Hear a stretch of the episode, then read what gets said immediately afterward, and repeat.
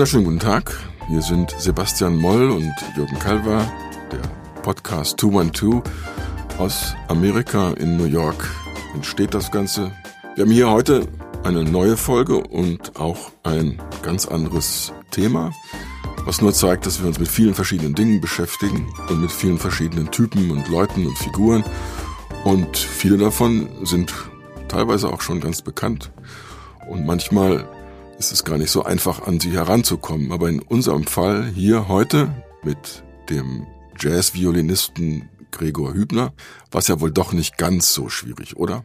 Ich habe Gregor äh, überhaupt nicht zuallererst als Jazzmusiker kennengelernt, sondern als Nachbar. Wir wohnen beide in der Hamilton Heights Gegend im Norden von Harlem, die im Übrigen auch eine reichhaltige Jazzgeschichte hat. Hier oben hat unter anderem Duke Ellington und Count Basie äh, gelebt und es gab in den 20er und 30er Jahren einige der berühmtesten Jazzclubs der Stadt. Aber wir haben uns hier in, in einem Café in der Nachbarschaft kennengelernt und die Community hier ist sehr eng und man ist sehr offen und wir sind ins Gespräch gekommen und sind irgendwann darauf gekommen, dass wir beide Deutsch sind und haben dann angefangen, Deutsch zu sprechen. Und dann habe ich eben irgendwann über seine Vita erfahren, dass er eben Jazzviolinist ist und Komponist ist und in Deutschland Komposition unterrichtet.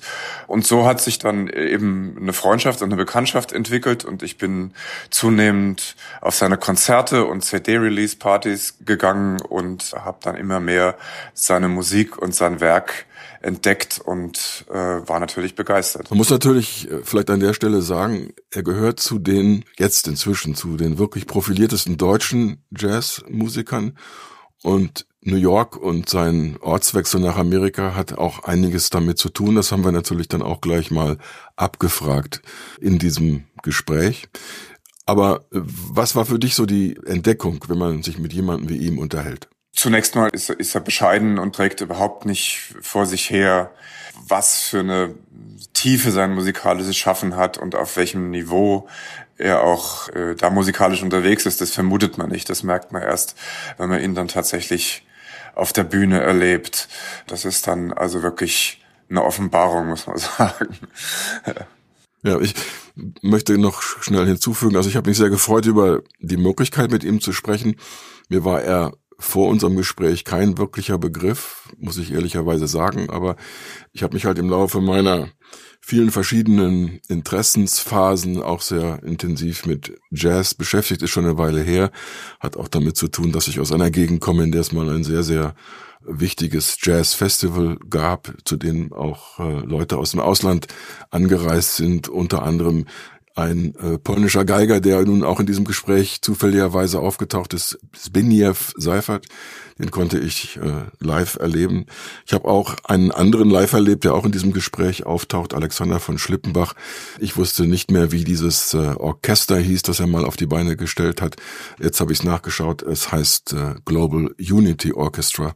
Alexander von Schlippenbach hat sehr viel in der mal sehr, sehr starken deutschen Free Jazz Szene gearbeitet und inzwischen hat er eben auch einen äh, größeren, äh, ja, einen globalen Zuschnitt mit dem, wie Leute auf ihn reagieren. Also das nur am Rande, äh, warum ich in dieser Geschichte manchmal auch sehr stark auf musikalische Fragen äh, eingehe oder sie aufbringe, weil ich tatsächlich so ein bisschen mit diesem Jazz Wasser gewaschen bin. Ja, für mich persönlich ist mein Verhältnis zum Jazz auch sehr stark an diese Nachbarschaft äh, gebunden, in der ich jetzt lebe. Und insofern passt das für mich auch sehr gut, dass wir jetzt mit Gregor sprechen, der eben auch mit dieser Nachbarschaft und mit dem, mit dem Jazz ganz viel zu tun hat. Ich war natürlich vorher schon beiläufiger Jazz, aber als ich hier, hier hochgezogen bin vor 12, 13 Jahren habe ich angefangen, die Jazzclub-Szene von Harlem zu erkunden, habe auch einen, einen, Artikel in der Zeit darüber geschrieben und dadurch hat sich mein Interesse und meine Begeisterung für, das, für den Jazz äh, ganz enorm vertieft und insofern hängt es auch ganz direkt mit dem Gregor zusammen, mit dem wir jetzt sprechen. Dann wollen wir vielleicht nur noch vorher einmal kurz erwähnen, dass was er in jüngster Zeit gemacht hat, ähm, eine richtige Serie von musikalischen Motiven El Violin Latino. Wir liegen zeitlich ganz gut, weil äh, Gregor Hübner hat gerade das dritte Album in seiner relativ neuen Serie herausgebracht. Und deshalb wird das Thema uns auch im Rahmen dieses Podcasts sehr ausgiebig beschäftigen. Und worüber wir uns auch sehr freuen, ist, er hat uns Musik mitgebracht, so dass wir so ein bisschen illustrieren, wie das klingt, was dieser ja, sehr erfolgreiche, sehr, sehr profilierte Violinist auf die Beine gestellt hat. Aber Gregor hat auch noch etwas ganz Besonderes gemacht. Nach unserer Session, nach unserem Gespräch, hat er sich die Zeit genommen und seine Geige herausgeholt und ein Solo auf unsere Erkennungsmusik gespielt und aufgenommen. Und weil man das heute technisch relativ gut zusammenfügen kann, können wir das auch vorspielen. Das Stück heißt übrigens Why Sigh. Aber erst jetzt klingt es nach richtig guter Musik. Danke, Gregor.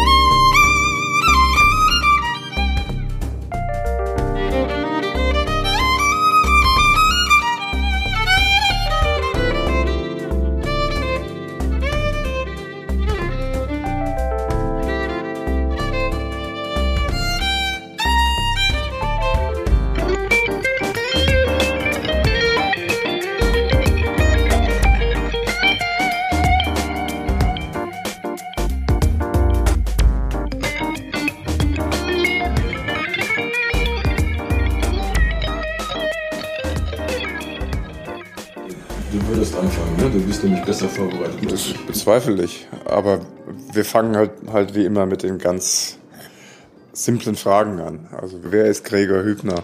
Wie lange bist du hier in New York? Wann bist du hierher gekommen und was hat dich hierher getrieben?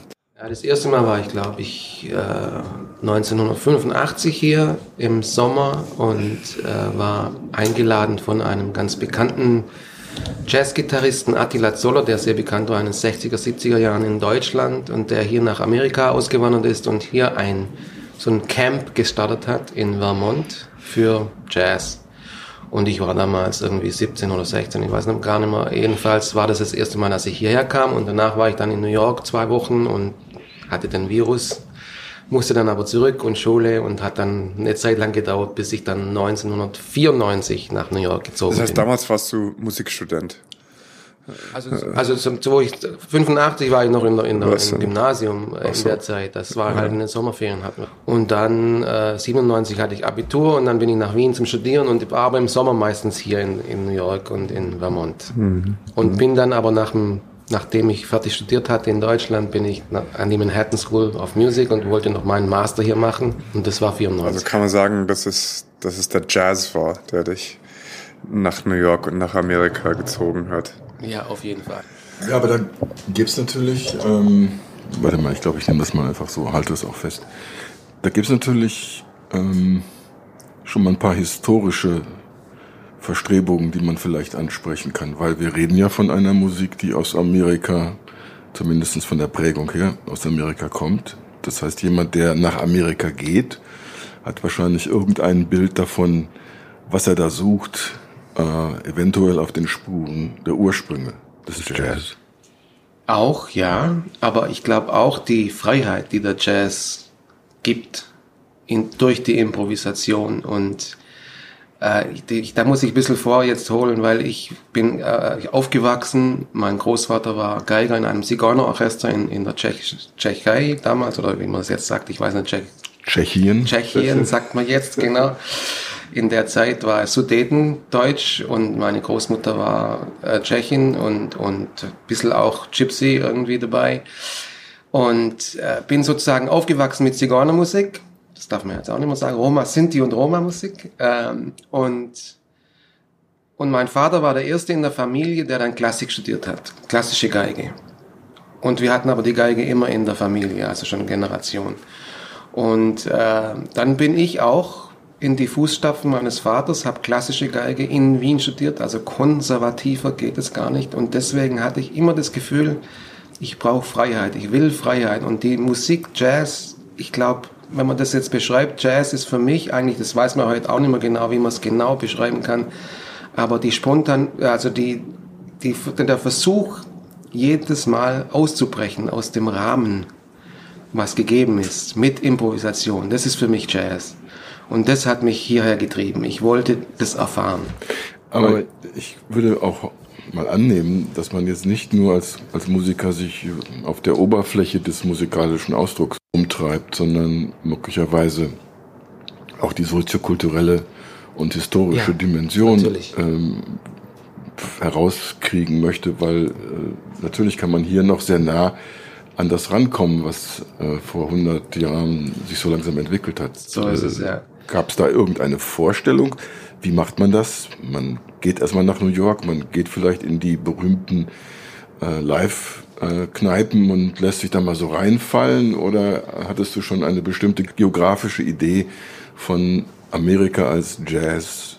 Ursprungsland. Ja, schon, weil ich hatte, also sagen wir mal mit zwölf oder so ungefähr, in dem Alter hatte ich die erste Louis Armstrong-Platte. Ja, oder Duke Ellington, ich weiß nicht, das waren die ersten Platten, die ich hatte mit denen ich mich auch dann befasst habe. Ich habe ich, ich meine, das macht man heute gar nicht mehr. Man legt diese Platte hin und hört die wirklich hundertmal an und äh, versucht sogar noch was rauszuschreiben, vielleicht sogar. Und ähm, da kümmert man sich natürlich um die Ursprünge des Jazz, von, also das mit dem Blues angefangen irgendwie. Und New York war dann für mich einfach in der ersten Zeit äh, bin ich auch hierher gekommen. Das fällt mir jetzt gerade wieder ein auch über like, so ein Stipendium, um Sprache zu lernen. Ich bin, glaube ich, zweimal in diesem Sprachkurs gewesen und den Rest war ich in Jazzclubs. Also das war auch schon, wo ich 17 war. Und da habe ich einfach alle gehört, die ich hören wollte. Und wo ich gespürt habe, die Namen? kommen äh, von McCoy Tyner bis Herbie Hancock, Al Foster, Miles Davis, die war, haben alle noch in den Clubs, Miles jetzt nicht mehr, aber die, die meisten haben einfach noch in den Clubs gespielt. Da gab es einen Club, der hieß das Bradleys. Das war nur Klavier und Bass oder Klavier, Bass, Schlagzeug. Das hatte immer um 10, um 12 und um 2 nachts ein Set. Und um 2 nachts war es so, dass alle anderen Musiker aus den anderen Clubs, weil die dann fertig waren mit dem Spielen, sind dort hingekommen und sind eingestiegen. Ich habe Freddie Hubbard gehört, wie er einsteigt bei Larry Willis und also es waren einfach die Sachen, die, wo, wo man wirklich gespürt hat, da, da kommt's her. Louis Armstrong kommt aus New York. Ja. Duke Ellington ist in New York riesig geworden. Ja. Ähm, ist das damit für dich bündig, wenn du diese beiden Figuren als Ausgangspunkt nimmst, dass du also sagst, New York, Jazz, das ist erstmal die wichtigste Station, da muss man irgendwie landen? Oder ja gut, ich meine, war der ganze, war die ganze Landkarte für dich offen? Die Landkarte war schon offen, aber New York war für mich speziell. Ich meine, ich, das ist auch jetzt nicht mehr das, der Stil, das war der Stil, den ich zuerst gehört habe. Aber eigentlich, wo ich dann nach New York gekommen bin, äh, war für mich Bebop. Ich wollte Bebop lernen. Mhm. Ich wollte Bebop Klavier. Ich habe Klavier studiert, lernen. Das habe ich natürlich vorher schon gemacht für mich, aber dann wohl, ich wollte mich konzentrieren, zwei Jahre auf Klavier, Bebop. Mhm. was sich dann hinterher relativiert hat. Aber das war das Ziel. Und äh, Bebop ist eigentlich wie in der Klassik, wie in der klassischen Musik, die Klassik im Jazz.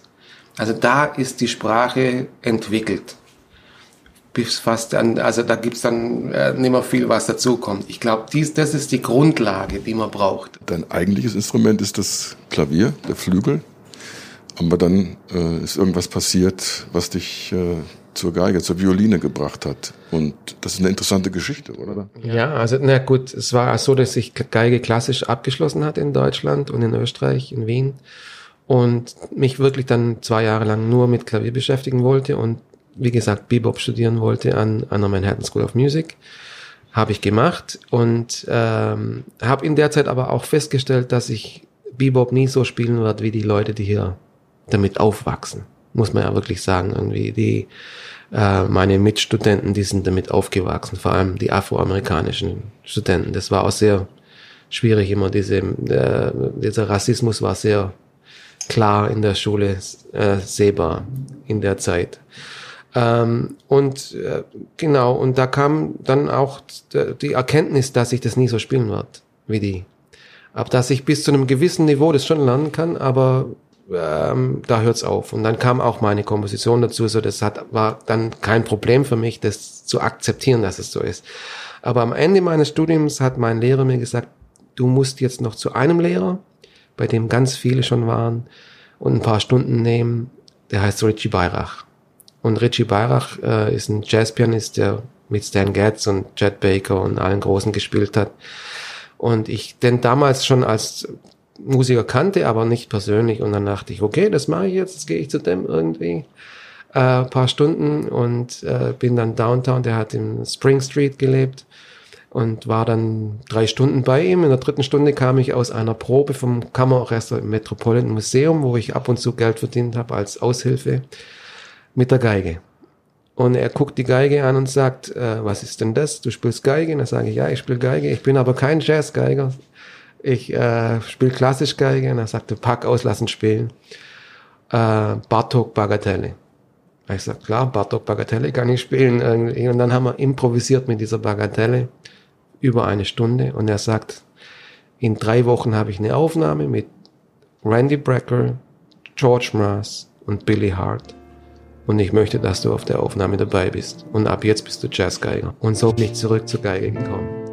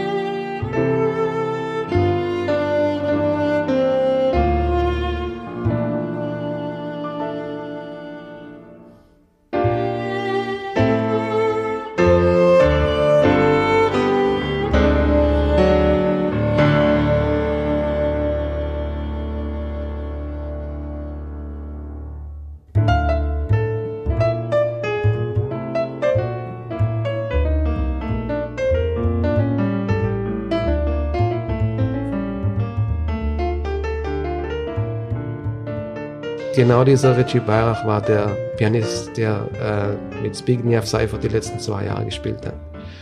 Und es war für mich, äh, und er sagte, er sucht, seitdem Zbigniew gestorben ist, sucht er einen Geiger, der so spielt oder diesen Spirit hat. Ich spiele nicht wie Zbigniew Seifert. Und es gab viele, die den kopiert haben und es hat Richie nie gepasst, aber ich hatte vielleicht diese Energie, die Zbigniew hatte. Das weiß ich denke ich, dass es so ist irgendwie. Und das hat Richie in mir gesehen und ich spiele mit ihm seit 25 Jahren. Und er hatte den Mentor Jet Baker, Stan Getz.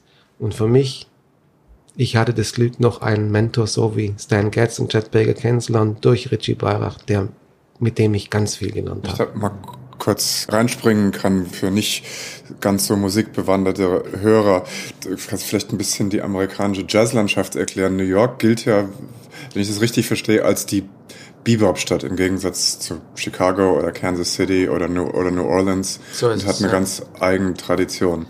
Hier um die Ecke im Mintons Playhouse, wo ja. der Bebop eigentlich äh, ist Bebop groß geworden. Oder im Birdland oder in diesen Clubs hier mhm. ist Bebop passiert mit Dizzy Gillespie und Charlie Parker äh, und, und Thelonious Monk und diesen Leuten, die haben das hier entwickelt.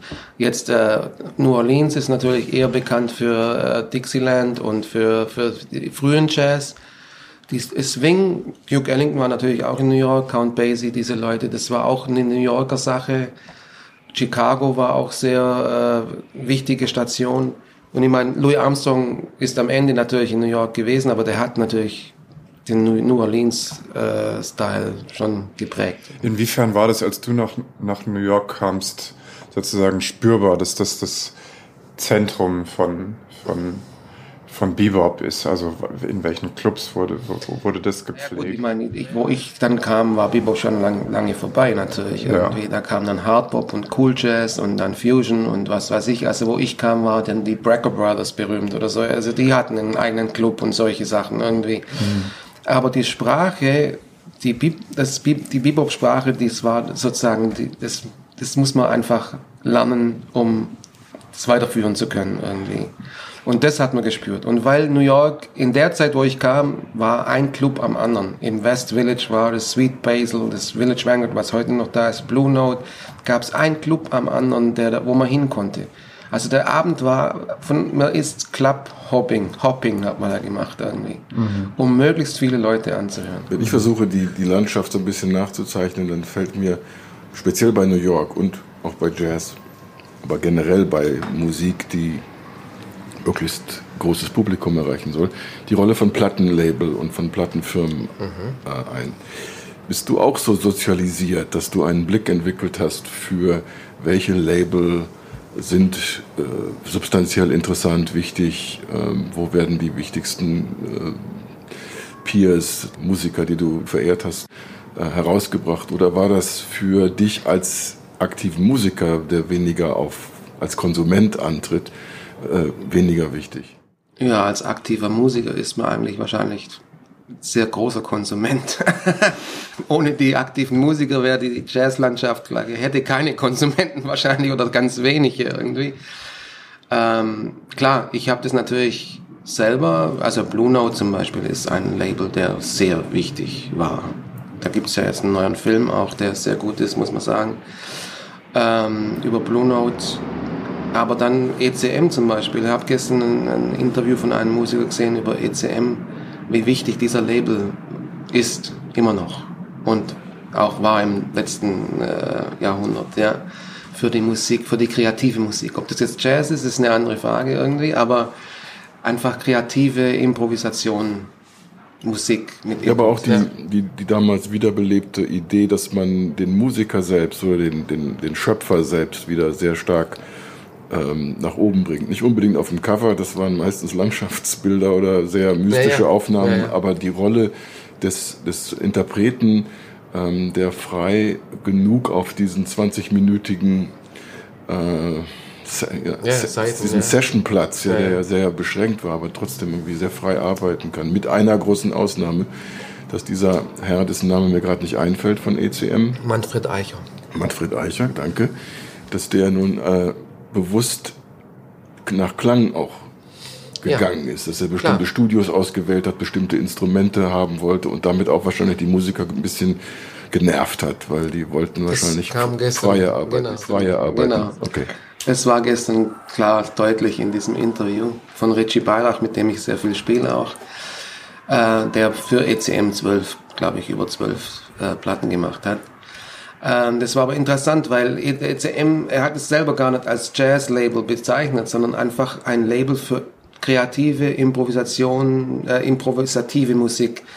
Und äh, Blue Note ist schon sehr speziell ein Jazz-Label, ja, oder Impuls oder die ganzen alten Labels, die es gab. Und ich muss sagen, ich bin auch noch in einer Gener Generation, die jetzt irgendwie diesen Wandel extrem mitverfolgen konnte, die das alte noch hatte. Ich wurde bezahlt für Plattenaufnahmen. Ich habe für große Plattenfirmen Aufnahmen gemacht. Und dann heute muss man bezahlen, damit es überhaupt rauskommt bei einem Plattenlabel irgendwie. Also diesen Wandel habe ich komplett mitgemacht und ich kann es nachvollziehen, was passiert ist. Jemand wie Richie Bayrach, mein Kollege, der jetzt 70 ist, der versteht die Welt nicht mehr, was da passiert ist irgendwie. Meine Studenten, wissen gar nicht, wie es vorher war. Sie finden andere Wege.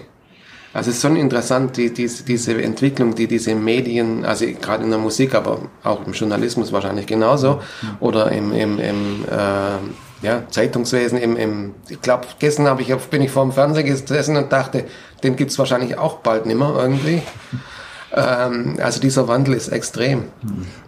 Um nochmal zurückzukommen auf deine, auf deine frühen Clubtage. Du warst dann also mit 17 hier und bist durch die Clubs gezogen, wie mit großen Augen, wie ein Kid in the Candy Store wahrscheinlich. Genau. Wie, wie, wie, wie hast du dann deinen Weg in die Szene rein, äh, reingefunden äh, selber? Wie bist du dann Teil davon?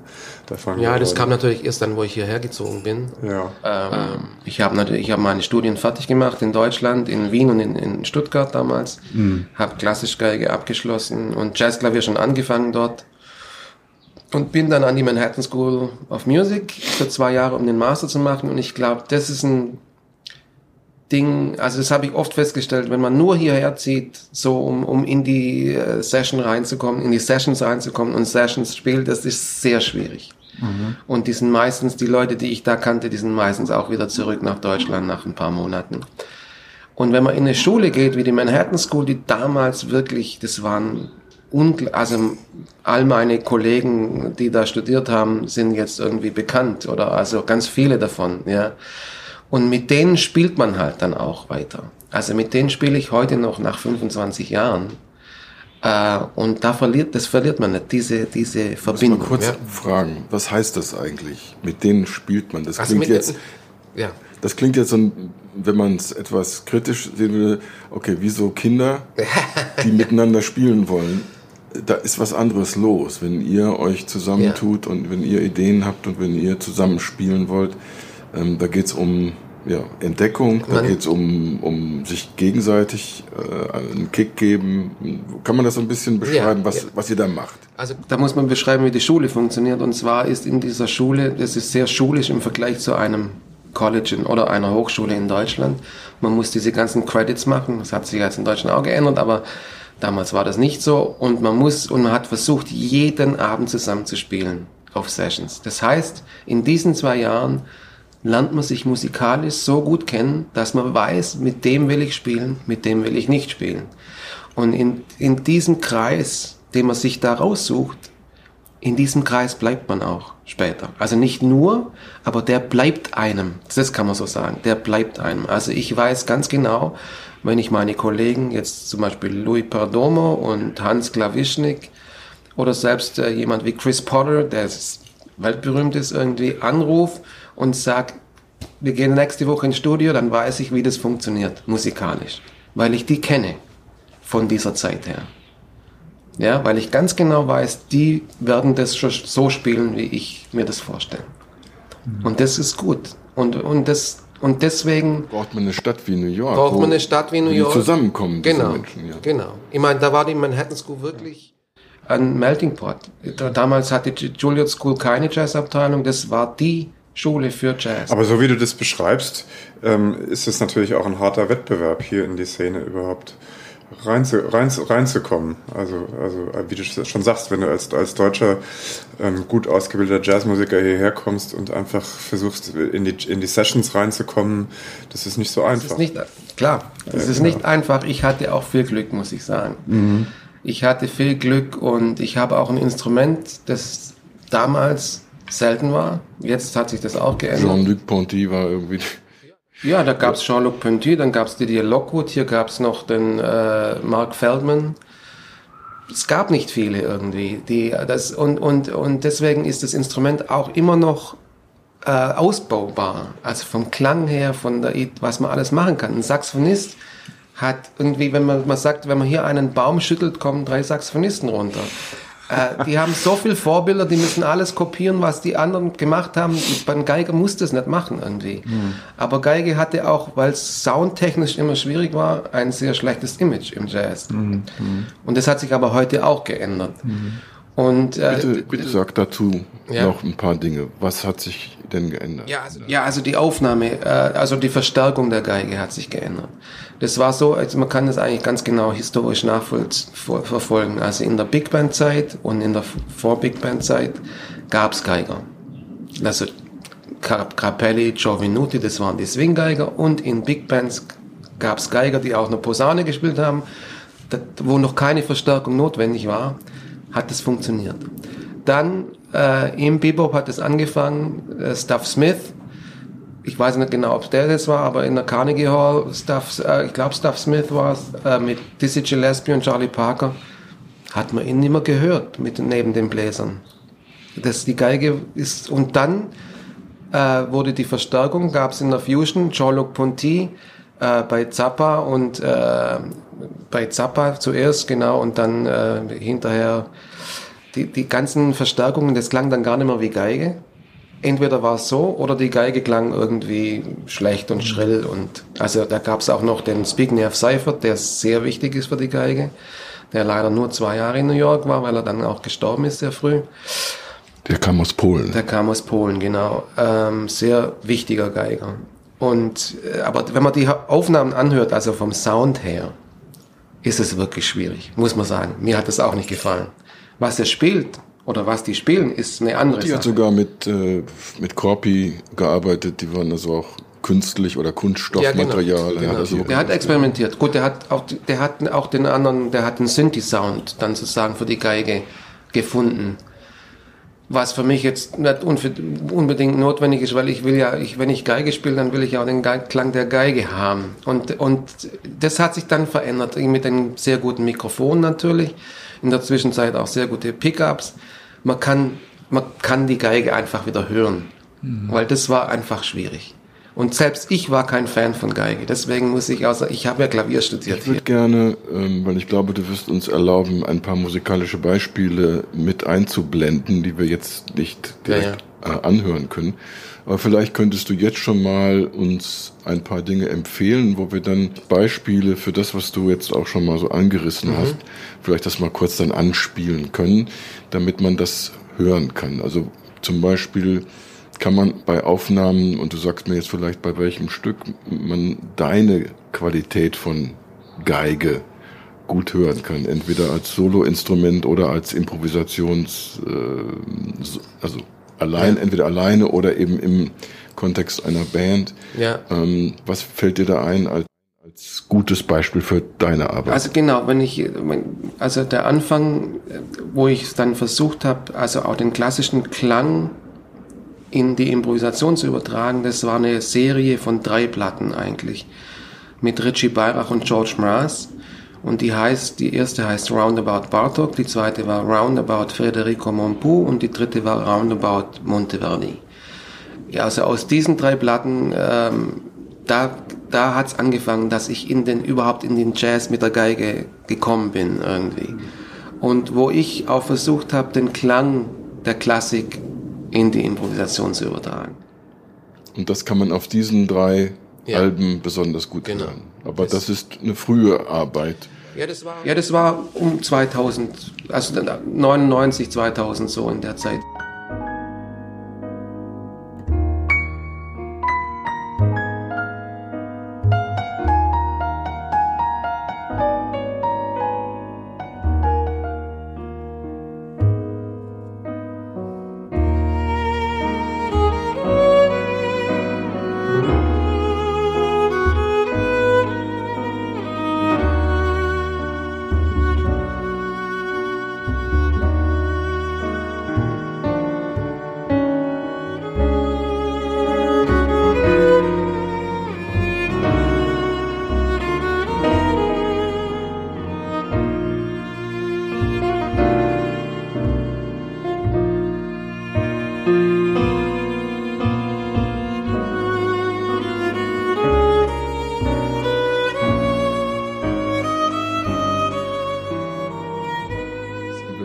Frisches von dir hört, würde man hören, wie sich das bei dir weiterentwickelt hat? Ja.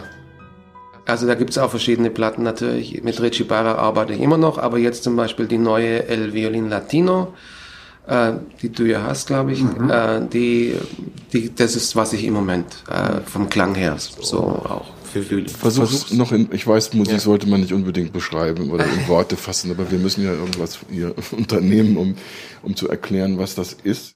Also stilistisch ist es natürlich sehr unterschiedlich. Das eine ist, wie gesagt, an klassischen Kompositionen weitergearbeitet oder verarbeitet oder umgearbeitet, diese drei Platten um 2000. Und jetzt sind es eigene Sachen, eine Reihe, äh, die ich angefangen habe 2010, El Violin Latino, die sich mit äh, südamerikanischer Musik beschäftigt. Jetzt die letzte Platte speziell mit Kuba wo ich auch selber Kompositionen schreibe in diesem Stil und wo äh, die, die Geige auch in der Tradition immer schon wichtig war. Äh, und das versuche ich weiterzuführen. Mit, mit meinem Spiel natürlich, mit meinem Sound und äh, mit meinen Kompositionen, aber auch mit Arrangements aus der frühen Zeit Kubas, kann man so sagen. Ja.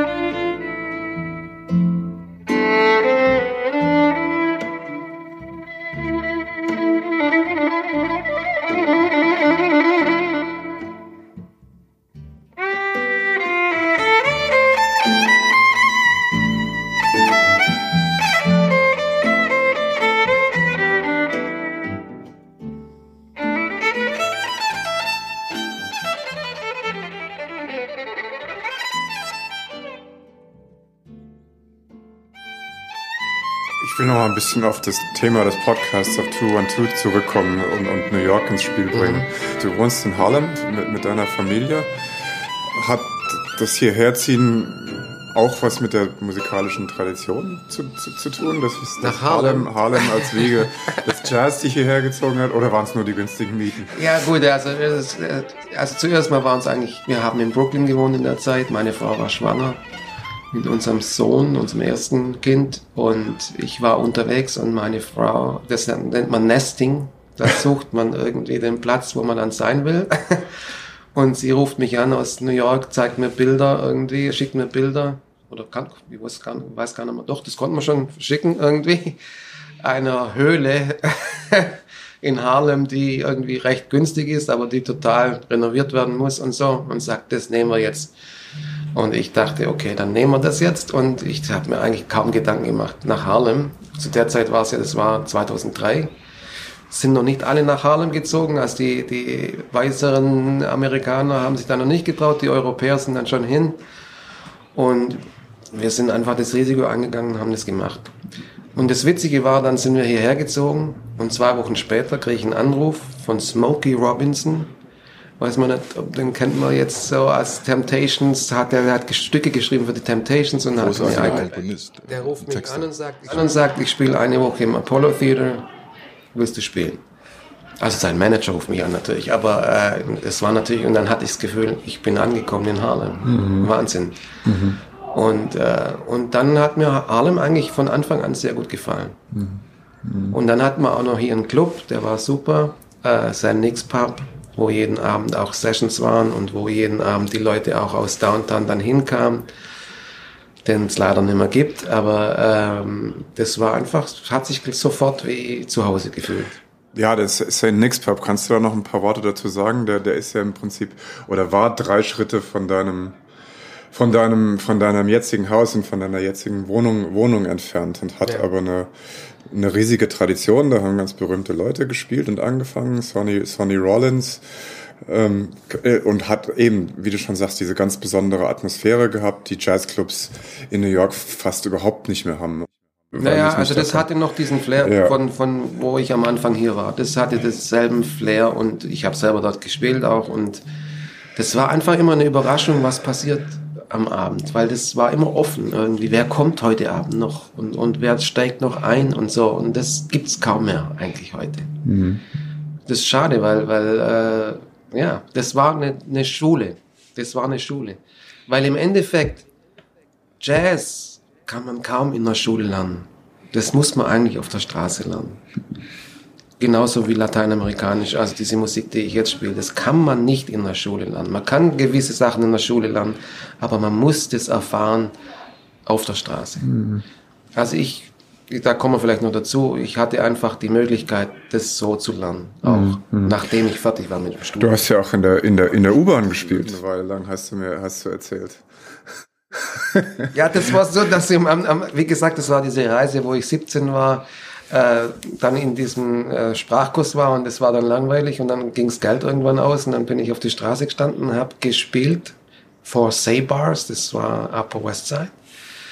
Äh, habe angefangen zu spielen und auf einmal kam ein älterer Typ mit Akkordeon in der Hand und sagt, mich, spricht mich auf Deutsch an, obwohl ich kein Wort mit dem gesprochen hatte. Sagt, äh, willst du mit mir zusammenspielen? Mein Geiger hat mich gerade verlassen hier. Der war an der anderen Ecke von Sebas. Oder die hatten einen Streit, ich weiß es nicht mehr. Und mit dem habe ich dann einen Monat lang in den Subways gespielt, tagsüber und abends das Geld sofort wieder in die Jazzclubs getragen. das war eine sehr große Erfahrung, muss ich sagen. Und mhm. das war auch eine. War das halbwegs lukrativ? Ja, wir hatten, wir hatten gut, also ich hatte jeden Abend 100 Dollar zur Verfügung. Mhm. Aber ich, da, wenn ich da nur kurz ausholen darf, das war ein, eine Erfahrung, die fürs Leben wichtig war, weil das war ein Typ, das war ein Jude, der Akkordeon gespielt hat, der war über 70 zu der Zeit, äh, das, der war vor dem Krieg erster Dirigent in Zagreb, der, in der Oper von Zagreb, der hat mir Bilder gezeigt mit Rubinstein und solchen Leuten im Arm hat dann hat sich versteckt in Italien während der Nazizeit, ist dann nach Israel, war dort Korrepetitor in der Oper in Tel Aviv und hat dann mit 40 gedacht, jetzt versucht das nochmal nach New York, versucht eine Karriere zu machen und hat es nie geschafft und hat 30 Jahre auf der Straße mit Akkordeon Musik Geld verdient. Wahnsinn. Also eigentlich diese Story schon irgendwie und die ich als 17-Jähriger sozusagen dann mitbekommen habe und was ich von dem gelernt habe in diesem Monat mit ihm zu spielen, ähm, das war schon ein ganzes Universum eigentlich irgendwie. Und da hat man auch die ganze Geschichte dieser Stadt, dieser Immigrationsstadt schon mitbekommen irgendwie. Aber allein schon diese Begegnung und dieses ähm, plötzliche, da macht sich, da geht eine Tür auf, äh, weil jemand jemand anderen entdeckt und sich mit dem zusammentun möchte, dürfte nicht in jeder Stadt so einfach passieren. Das oder? stimmt natürlich, genau. Das glaube ich auch. Dass das, und es war auch ein Zeichen für mich, dass diese Stadt etwas für mich, das was für mich hat. Und es hat dann noch eine Zeit lang gedauert, bis ich wirklich den, den Schritt gewagt habe. Aber ich bereue den eigentlich nie. Mhm. Ja. ja, und du lebst ja jetzt hier und bist mit einer Amerikanerin verheiratet, aber du pendelst immer noch zwischen den Welten. Du unterrichtest gleichzeitig als Professor an der, an der, an der, an der in München. Ja. ja. Wo bist du zu Hause? Über, überall oder im Jazz oder in New York? In New York? Naja gut, als Musiker ist man natürlich, äh, man, man muss, äh, man ist unterwegs und wenn man nicht unterwegs ist, hat man ein Problem. äh, weil ja. in New York zu leben ist gut, man kann auch spielen hier, aber Geld verdienen, das ist wie in jeder Großstadt. In Berlin ist es ähnlich, in London, in Paris. Man muss auch einfach auf Tour gehen und äh, Geld verdienen. Und das war auch 30 Jahre lang so und jetzt seit einem anderthalb Jahren habe ich eine halbe Professur in München für Komposition und äh, das ist eigentlich zum, ja, es, ich habe das jetzt nicht unbedingt forciert irgendwie, aber irgendwie ist es zu mir gekommen und es macht mir sehr viel Spaß. Äh, ich war jetzt auch nie jemand, der gesagt hat, ich bin Lehrer irgendwie oder so von, von vornherein. Ich hatte nicht, ich habe nie viel unterrichtet eigentlich. Aber auf diesem Level, den ich da habe, also das sind alles Masterstudenten, macht es einfach Spaß und ich kann auch die Erfahrung, die ich gemacht habe in meinem Leben, einfach gut weitergeben da in diesem. Und das wird auch noch bezahlt. Das ist mhm. natürlich auch noch gut. ähm, aber der hat jetzt, äh, du hast jetzt eine Frage dann doch nicht mm, komplett beantwortet. Okay, welche war das? Nämlich, das war so ein bisschen die Frage nach dem äh, was, wo, wo, bist du jetzt eigentlich ah, wirklich zu Hause ja, oder, wo, ja. oder wo fühlst du dich zu Hause? Ja, also ich fühle mich immer in New York zu Hause natürlich. Also da ist meine Familie, meine Kinder sind hier. Ähm, ich kann mir vorstellen, München, dass ich mich dran gewöhne. Früher war München nicht unbedingt meine favorierte Stadt irgendwie, weil äh, das war schon sehr reich und sehr äh, gemütlich und alle, allen geht's gut und wenn allen das gut geht, dann passiert kreativ meistens nicht viel irgendwie. Das hat sich auch ein bisschen geändert. Es ist immer noch eine reiche Stadt natürlich, aber ähm, ich, ich, ich finde es eigentlich ganz lebenswert dort irgendwie. Und äh, um jetzt mal einen berühmten Musiker hier zu äh, zitieren, den Uri Kane, mit dem ich auch sehr viel, mit schon viel gespielt habe, der sagt, you, should, you shouldn't get old in New York as a mhm. musician. Mhm. Und das, das hat was, weil ich kenne viele berühmte Musiker, die hier eigentlich wie George Mars zum Beispiel, einer der bekanntesten Bassisten oder meist aufgenommenen Bassisten der Welt, der hier in einer kleinen Wohnung in Queens irgendwie äh, fast nicht die, die, äh, die Rechnungen fürs Krankenhaus bezahlen kann oder für, für ihre und, und das passiert halt auch in New York. Ja.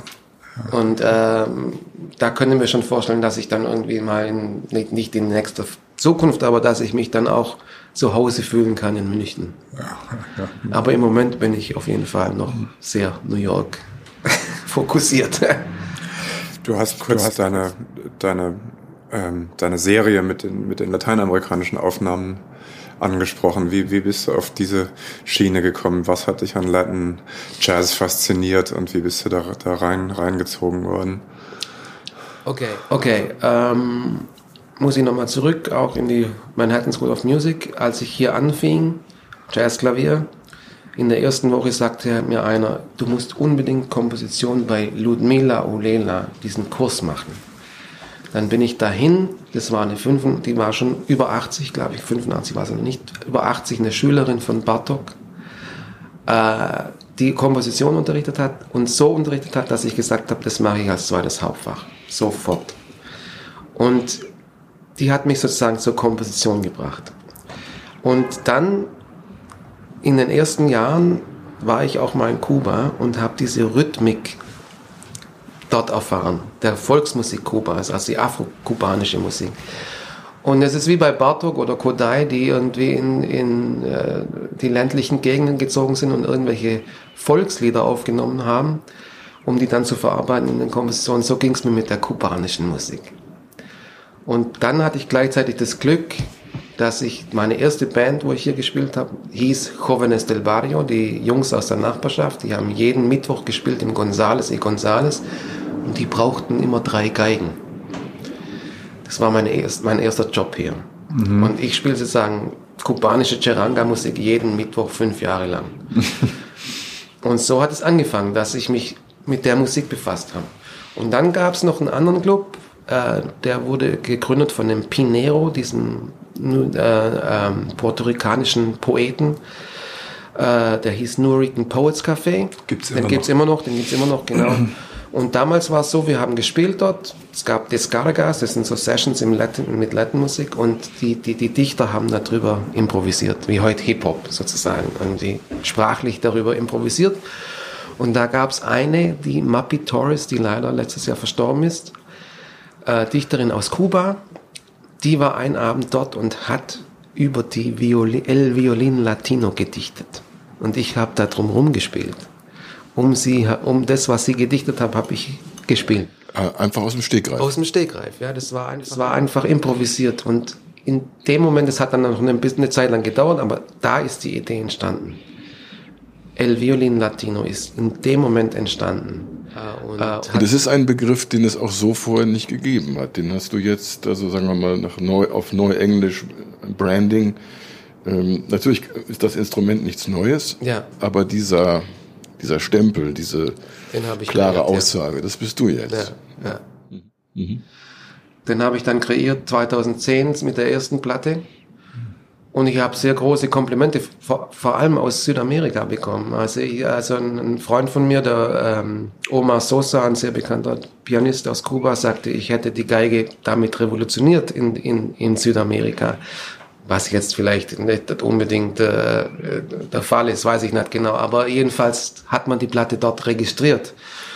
Und die neue scheint auch dort registriert zu sein, weil jetzt zum Beispiel sehe ich, ich, man kann das ja heute sehen, wo die am meisten gehört wird, auf Spotify oder so irgendwo, ist Kolumbien, Venezuela, Kuba, diese ganzen Länder, da hört, hören die Leute die Platte meist, die meist, am meisten. Das ist ja ein Riesenkompliment. Ja, klar. Ja. Letztes Jahr waren wir in der Dominikanischen Republik gespielt, das erste Mal live in Südamerika. Äh, da kam eine Kubanerin am Anfang und sagt, ja, yeah, German guy playing Latin music. That's uh, I, I listened the first five minutes and then I leave. And then she stayed till the end and was like happy. So that's it's it's a challenge.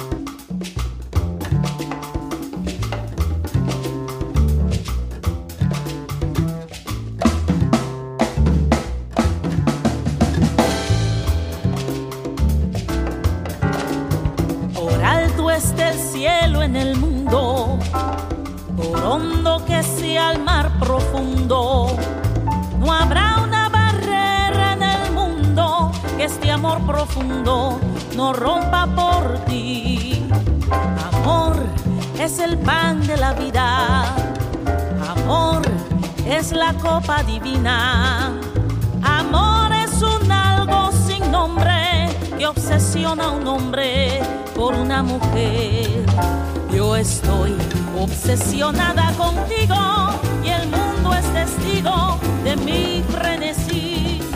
Y por más que se oponga al destino,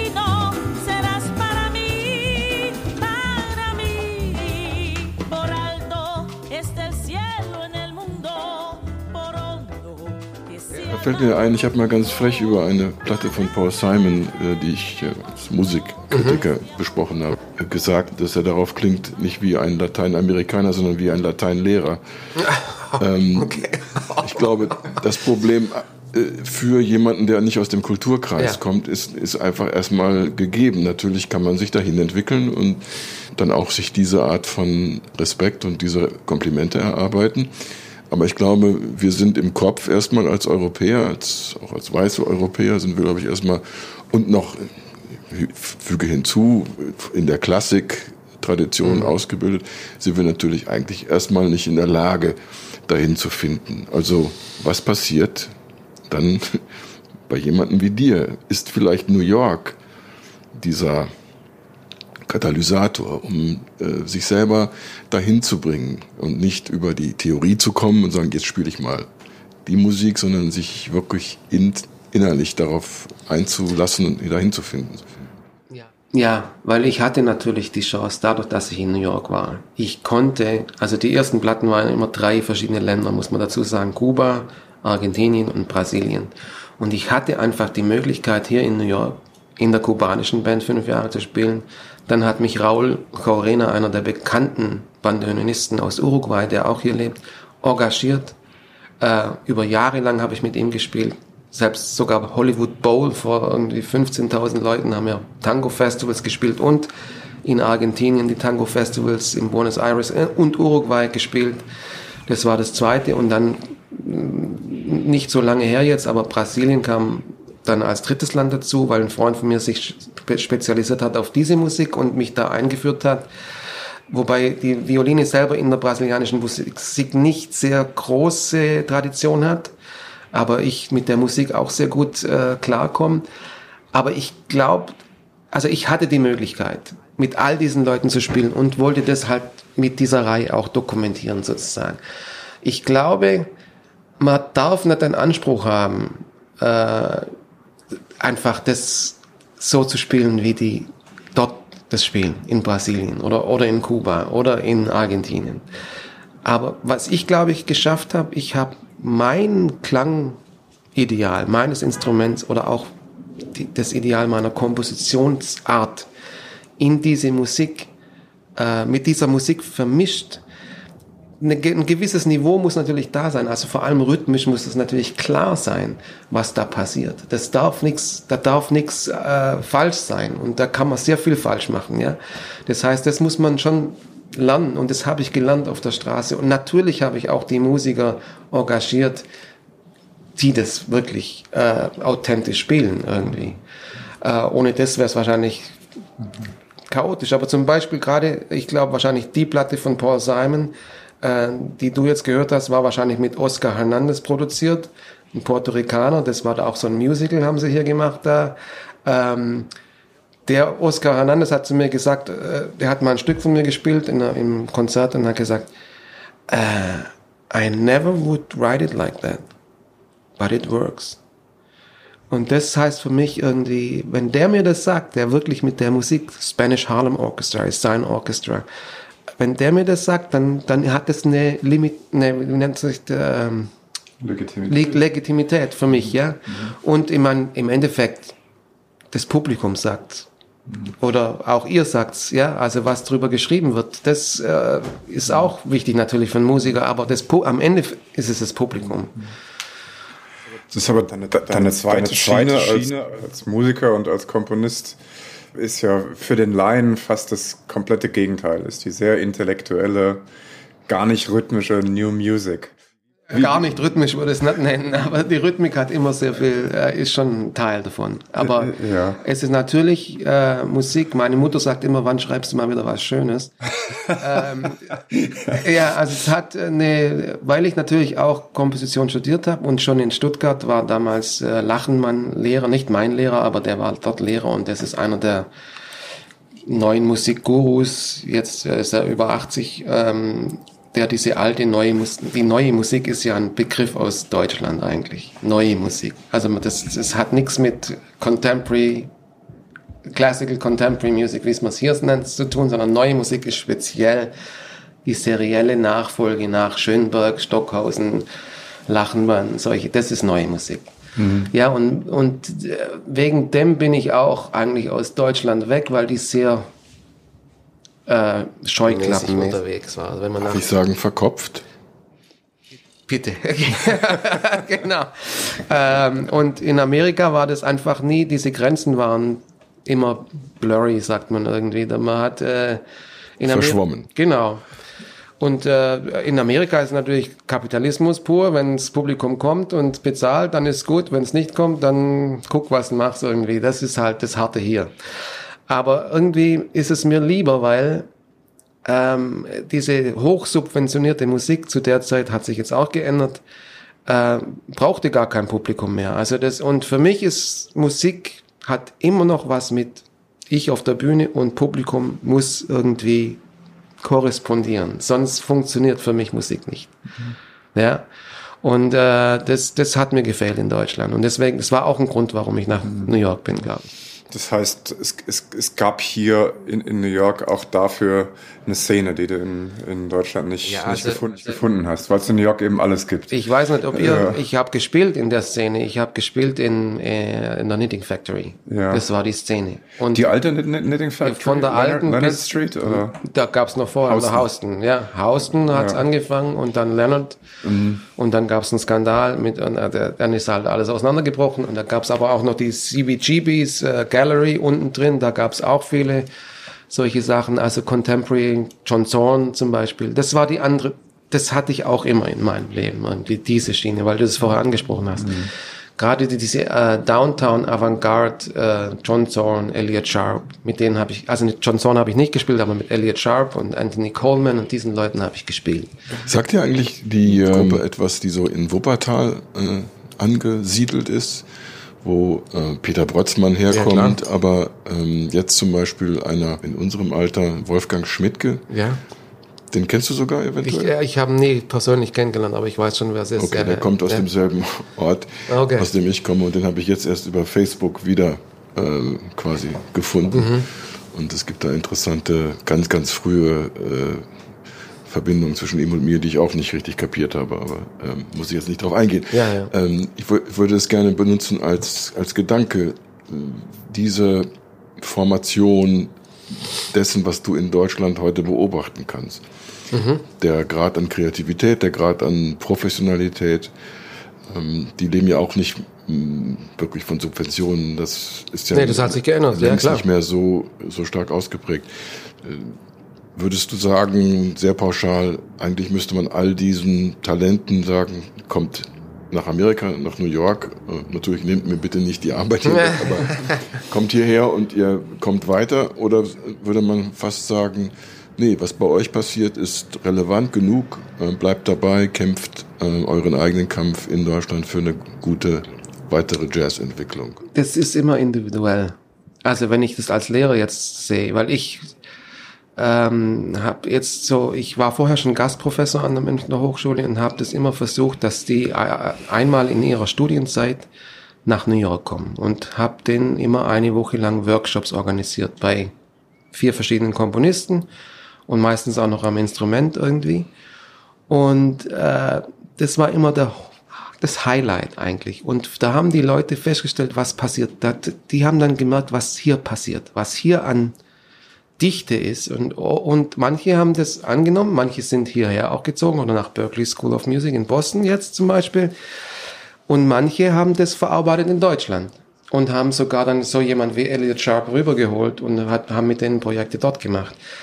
Das hat sie, also ich glaube nicht, dass es heute, und New York hat sich natürlich auch verändert, muss man sagen. Das ist leider nicht mehr so, wie das war, wo ich kam.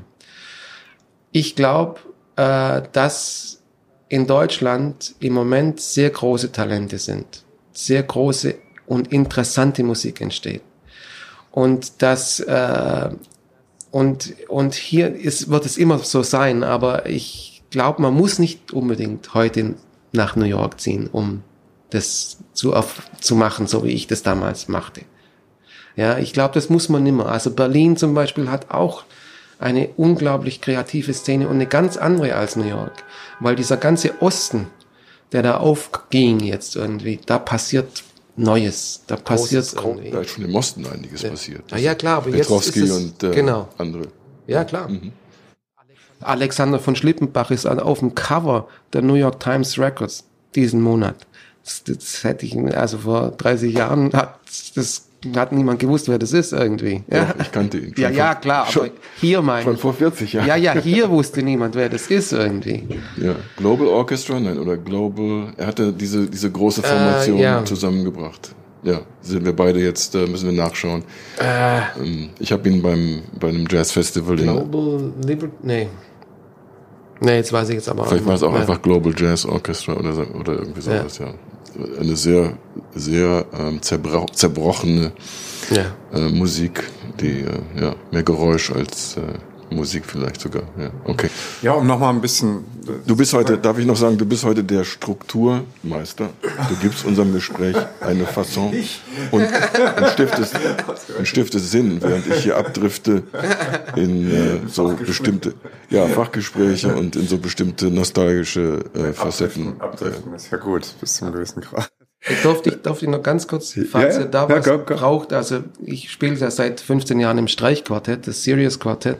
Wenn ihr da Aufnahmen braucht, jetzt wegen Komposition, wo wir gerade drüber gesprochen haben, eine andere Schiene von mir, da, da zum Beispiel gibt's Aufnahmen, äh, mehrere Platten von Serious Quartet. Aber dann sollten wir kurz sagen, ja. ähm, also die, du solltest sagen, wie die klingt und was äh, die unterscheidet und äh, warum das für dich auch eine wichtige Beschäftigung ist.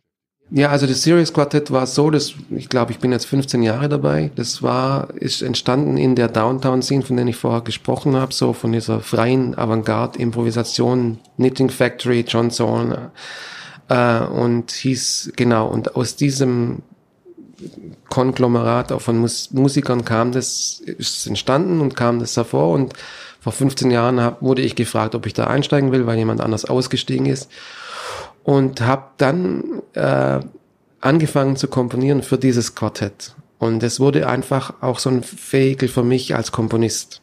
Und, äh, und habe eigentlich da auch meinen Stil weiterentwickelt. Und den Stil kann man eigentlich eine Mischung, neue Musik ist bestimmt ein Einfluss, von dem ich komme, aus, aus Deutschland, aber auch die Contemporary Classical Music Amerikas, wie Philip Glass, Minimal Musik, Steve Reich, äh, Jazz, Improvisation, es ist eigentlich alles gemischt in meinen Kompositionen und die, die konnte ich in diesem Ensemble einfach am, am besten weiterführen. Ich habe auch große Sachen geschrieben für Orchester und so. Nächsten Monat kommt eine, ein Violinkonzert, eine, ein Klavierkonzert von mir raus, das ich mit der WDR Big Band gespielt habe, eingespielt habe. Ähm, aber in diesem Quartett, in dieser Entwicklung vom Quartett, da gibt's jetzt irgendwie drei, vier Platten, kann man auch die Entwicklung meiner Komposition also meiner, meiner Kompositionsidee sehen. Du hast gerade angesprochen, dass du dich so für große Orchester komponiert hast.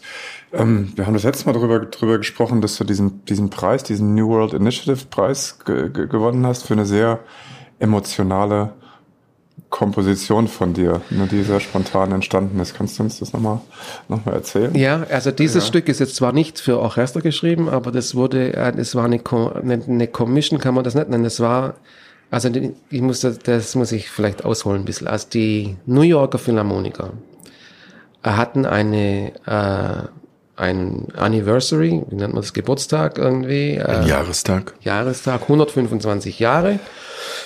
Und Gleichzeitig hatte die äh, Neue Welt Symphonie von Dvorak auch einen Jahrestag und äh, das war die erste große Auftragskomposition der New Yorker Philharmoniker, die weltberühmt wurde. Und für diesen Jahrestag sozusagen haben sie mehrere äh, Komponisten gefragt oder ganz viele aus dem Staat New York, also also sie hatten das so an, ja, angepriesen, dass wenn jetzt äh, ein Komponist was schreiben will für sein Ensemble, in meinem Fall war das das Serious Quartet, und diesen zweiten Satz, das Largo aus der neuen Welt, zitieren, dann gibt's, kann, kann, kann man sich äh, mit Video, kann man sich auf der Website der New York Philharmoniker präsentieren und alles. Und wir haben das besprochen im Quartett und dann wurde ich sozusagen bestimmt, um dieses Stück zu schreiben. Das Largo ist eigentlich der neuen Welt, ist, wurde zur Hymne Amerikas. Da gibt's sogar einen Text und Chöre und was weiß ich alles. Mhm. Ähm, genau. Und das war 2016, zur gleichen Zeit wie die Wahl des jetzigen Präsidenten. Und in dieser Zeit konnte ich irgendwie nichts schreiben, weil alles war nur noch auf diese Wahl irgendwie und jeder hat gehofft, dass es nicht wird. Und ich wusste aber, nach der Wahl muss ich sofort anfangen mit dem Stück, weil dann kommt die Deadline für das Stück, das man abgeben muss. Und ich musste am Tag nach der Wahl anfangen. Und dann äh, habe ich angefangen und ich war natürlich total frustriert durch die Wahl und habe diese ganze Frustration in diese Komposition reingebaut und die war fertig in einem in einer Woche. Und ich wusste, wo ich es geschrieben habe, ich wusste, das wird das fließt, das Stück, das funktioniert, das ist, da ist alles drin, was ich mache irgendwie. Und ich wusste nicht, dass es ein Wettbewerb war, muss ich dazu sagen. Das war dann auch leider gleich mal zehn Minuten zu lang für diesen Wettbewerb. Dann muss man das nur kurzen und mit Video und dann kam es auf die Website und im April erfahre ich, dass ich diesen ersten Preis bekomme. Also den ersten Preis habe ich bekommen, der mir dann im Sommer... Die abgehackte Version? Ja. Wie ist denn dann wohl die, äh, die vollständige Die, die, die kommt jetzt dann raus auf CD, genau. Ja, ja noch eine Nummer. Ja, mal sehen, vielleicht gibt's ja einen Grammy dann. Aber ähm, ja, und dieser Preis wurde mir dann im Sommer vor 50.000 Leuten im Central Park übergeben.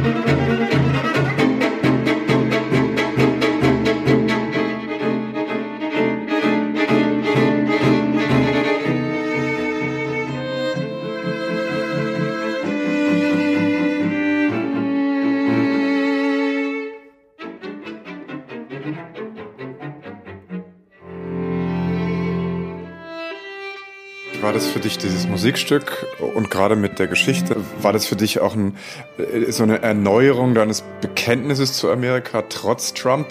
Also für mich, äh, wenn man das, wenn man sich Musik historisch ein bisschen oder Musik, also du hast ja Musikwissenschaft studiert. Da ist ziemlich ich habe es angefangen. Wir wollen hier ehrlich bleiben. Also, da ist ziemlich das klingt drin. nach, also nach äh, irgendwas, äh, was ich nicht getan habe. Ja.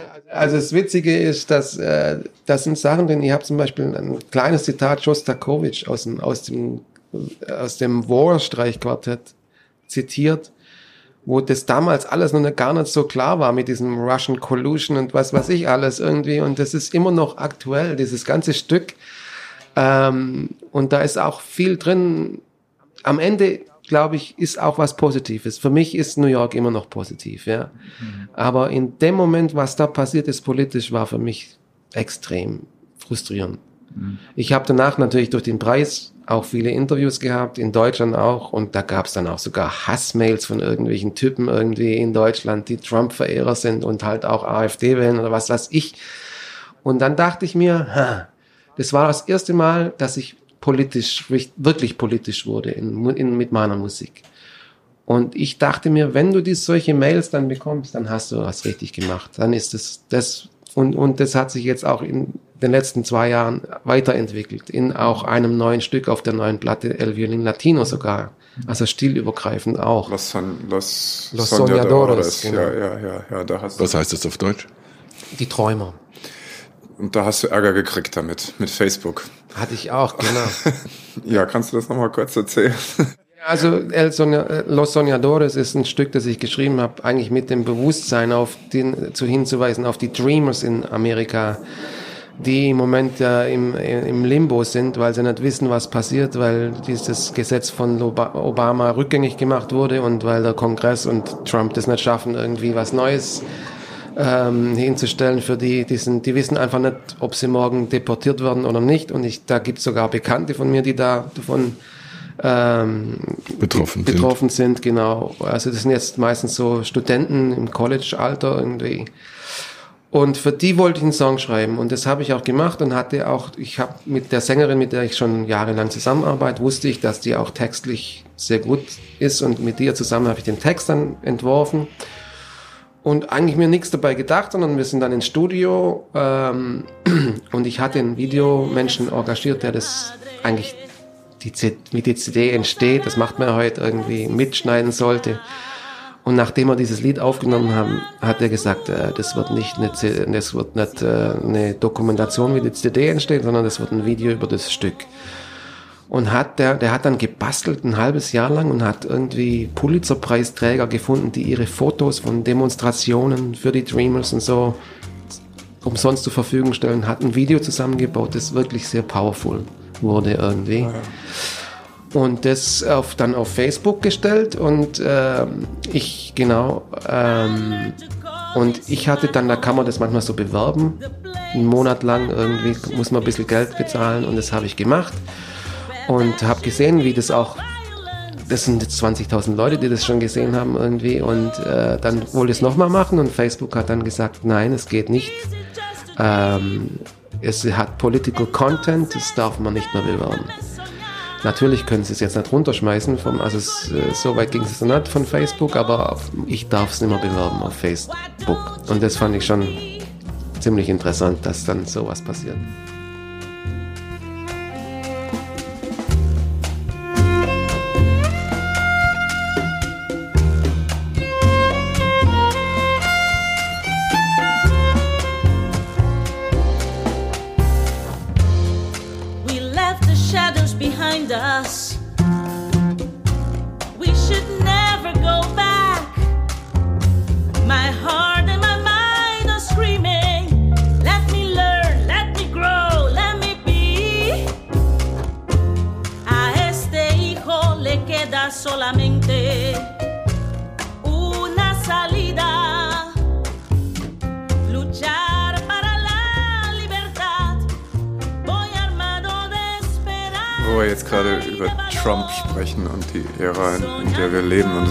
Alle stellen. Wie hat, wie, wie hat es dein Verhältnis zu Amerika beeinflusst und wie hat sich das auch in den letzten zwei Jahren verändert? Du hast ja von dem ursprünglichen Schock auch gesprochen und der Depression, in, in die wir bis zu einem gewissen Grad auch alle verfallen sind. Ja, ich habe das Gefühl, wenn wir da schon raus sind aus diesen Depressionen irgendwie, weil man, man sieht ja irgendwie keine Entwicklung und äh, also ich, ich konnte mir sowas nie vorstellen eigentlich irgendwie, dass, dass sowas passiert irgendwie, dass so jemand Präsident sein kann von einem Land, wo immer Freiheit wichtig war. Irgendwie.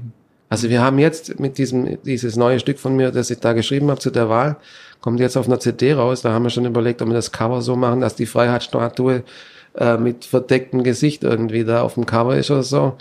Also da, äh, es ist einfach, also wenn man das jetzt vergleicht mit Deutschland zum Beispiel, die AfD ist eine, eine furchtbar natürlich, dass die da sind, aber die sind klar definiert in einer Ecke irgendwie. Und hier hat man das Gefühl, das ganze Land ist irgendwie, man weiß gar nicht mehr, wer, äh, woher die kommen, die sowas wählen und wie viel. Das sind ja unglaublich viele Menschen, die, die das da irgendwie äh, unterstützen und immer noch tun. Aber es gäbe zumindest einen Trost, es sind nicht die Mehrheit. Und das wissen wir, dass dieses System so funktioniert, dass eine, wenn auch ziemlich große Minderheit eine Mehrheit majorisieren kann. Und das ist eigentlich ja nochmal ein verkapptes anderes Problem, unabhängig von der Person Trump oder Klar. der Politik, die er repräsentiert, sondern dass eine Minderheit eine Mehrheit majorisieren kann äh, auf formal betrachtet auf legalem Wege. Das glaube ich. Ähm, ja, das ist ja noch mehr frustrierend. Ja, oder eigentlich. auch beängstigend. Ah, ja, klar. Ja. Genau, das ist ja, also das, diese Diskussion habe ich mit meinem 16-jährigen Sohn, der genau diese Sachen sagt irgendwie. Also dieses äh, Electoral äh, College oder wie nennt man es? Electoral, Electoral College. College, ja. das muss eigentlich, ist völlig veraltet, das muss weg irgendwie. Wahl an einem Dienstag, wo jeden normaler Mensch, der fünf Jobs braucht, um überhaupt seine Familie äh, zu, zu überleben, äh, kann gar nicht zur Wahl gehen. Schon mal das. Dieses, äh, dieses Grenzziehen, wie nennt man das? Äh, Die Wahlkreise. Gerrymandering. Gerrymandering. Lauter Sachen, die alles irgendwie dies, genau das unterstützen, dass eine Minderheit eigentlich äh, da nach oben kommen kann und die Mehrheit sozusagen das hat ja nichts mehr mit dem, das ist ja gar keine Demokratie mehr eigentlich. Ja, das, wenn man mit, ja. mit Trump, Trump-Fans spricht, also mit ein paar, äh, die vielleicht auch sogar intelligenter mit dem Thema vertraut sind, wird man sie an den Punkt bringen können, wo sie sagen, ja, wir sind keine Demokratie, wir sind eine Republic.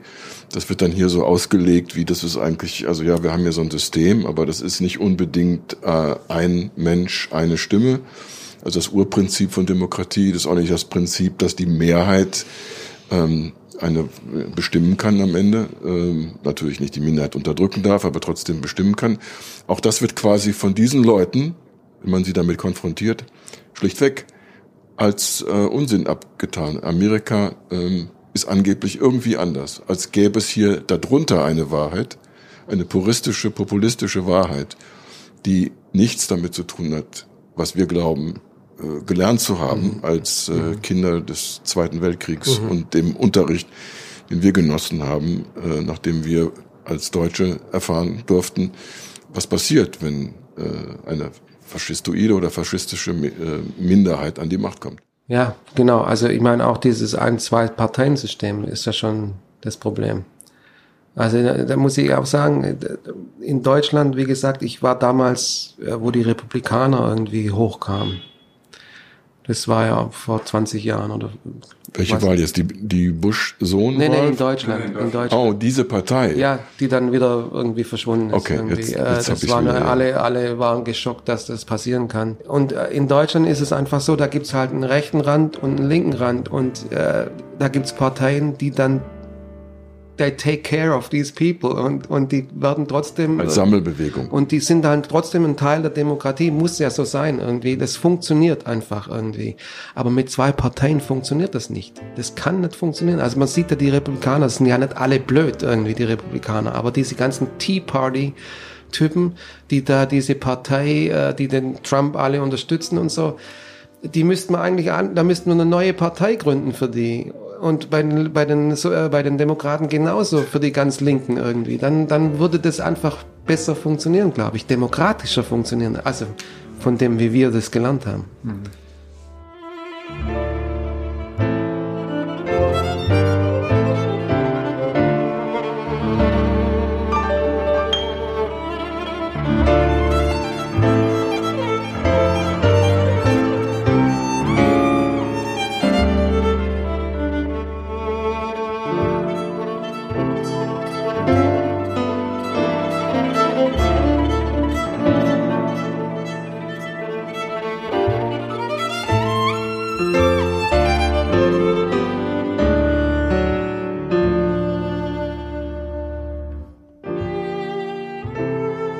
Das war unser Gespräch mit Gregor Hübner. Es ist entstanden bei Sebastian im Wohnzimmer. Manchmal hört man Hintergrundgeräusche äh, von der Straße, Verkehrslärm und so weiter. Typisch New York eben. Und ähm, wir können jetzt nur noch einmal kurz darauf aufmerksam machen. Ja, es gibt von Gregor Hübner Musik auf Alben. Einige dieser Hinweise kann man auch in den Show Notes finden. Wir würden uns freuen über jedes Echo. Wir sind auf Twitter, wir sind auf Facebook, wir sind auf Instagram. Da kann man uns folgen, da kann man uns liken, wie das jetzt heißt. Und äh, man kann uns auch E-Mails schreiben, äh, bitte gerne. Wir sind offen für Vorschläge, für Kritik, für Kommentare und würden uns auf jeden Fall freuen, auch beim nächsten Mal wieder sehr viele Zuhörer zu haben. Ja, danke und danke und tschüss.